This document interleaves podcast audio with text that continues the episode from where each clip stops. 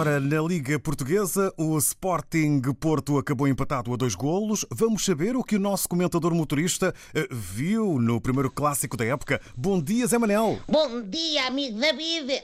Bom, respondendo à tua pergunta, Bi, as quatro equipas a disputarem, os, disputarem no fundo, o jogo pelo jogo. Refiro-me naturalmente às equipas do Sporting, Porto, arbitragem e videoárbitro. O resumo pode ser o seguinte: os Leões marcaram, os Dragões deram a volta, o árbitro ia para empatar com a marcação de um penalti, mas o VAR impediu, in extremis, e os verdes e brancos penaram até aos 88 minutos para conseguirem o 2-2 para gáudio do público na bancada. Falo como percebeste, de Ruben Amorim. O Mister teve de assistir ao jogo de longe porque foi expulso no final da primeira parte, se calhar por ter a máscara só a tapar o queixo, não percebi bem. Bem, o que me pareceu foi ver o Barandas a avisar Ruben Amorim que lhe ia cortar no salário, porque treinar a partir das bancadas é mais barato e ele precisa todos os troquinhos que apanhar.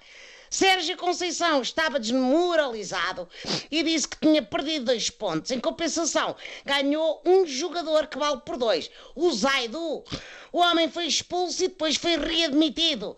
É o chamado jogador zombie, que parecia estar morto, mas afinal estava vivo. Olhem-nos assim. Ontem o Benfica consolidou a liderança na tabela ao conseguir mais uma vitória, desta feita frente ao Rio Ave. São essas frases que eu gosto de ouvir. É como dizes, David. Foi a quarta vitória em quatro jornadas, pá.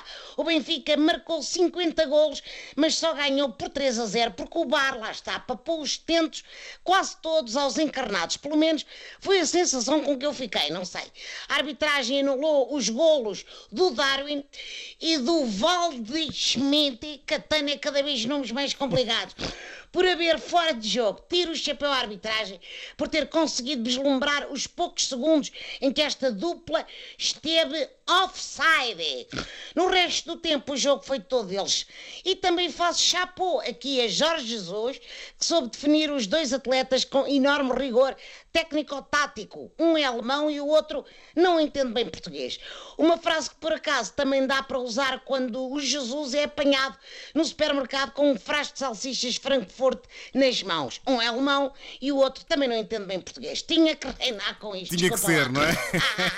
Entretanto, as eleições no Benfica continuam mais animadas do que as dos Estados Unidos. Sempre em cima, David. A última novidade é que Rui Costa vai ser incluído na lista de Luís Filipe Vieira como candidato a vice-presidente.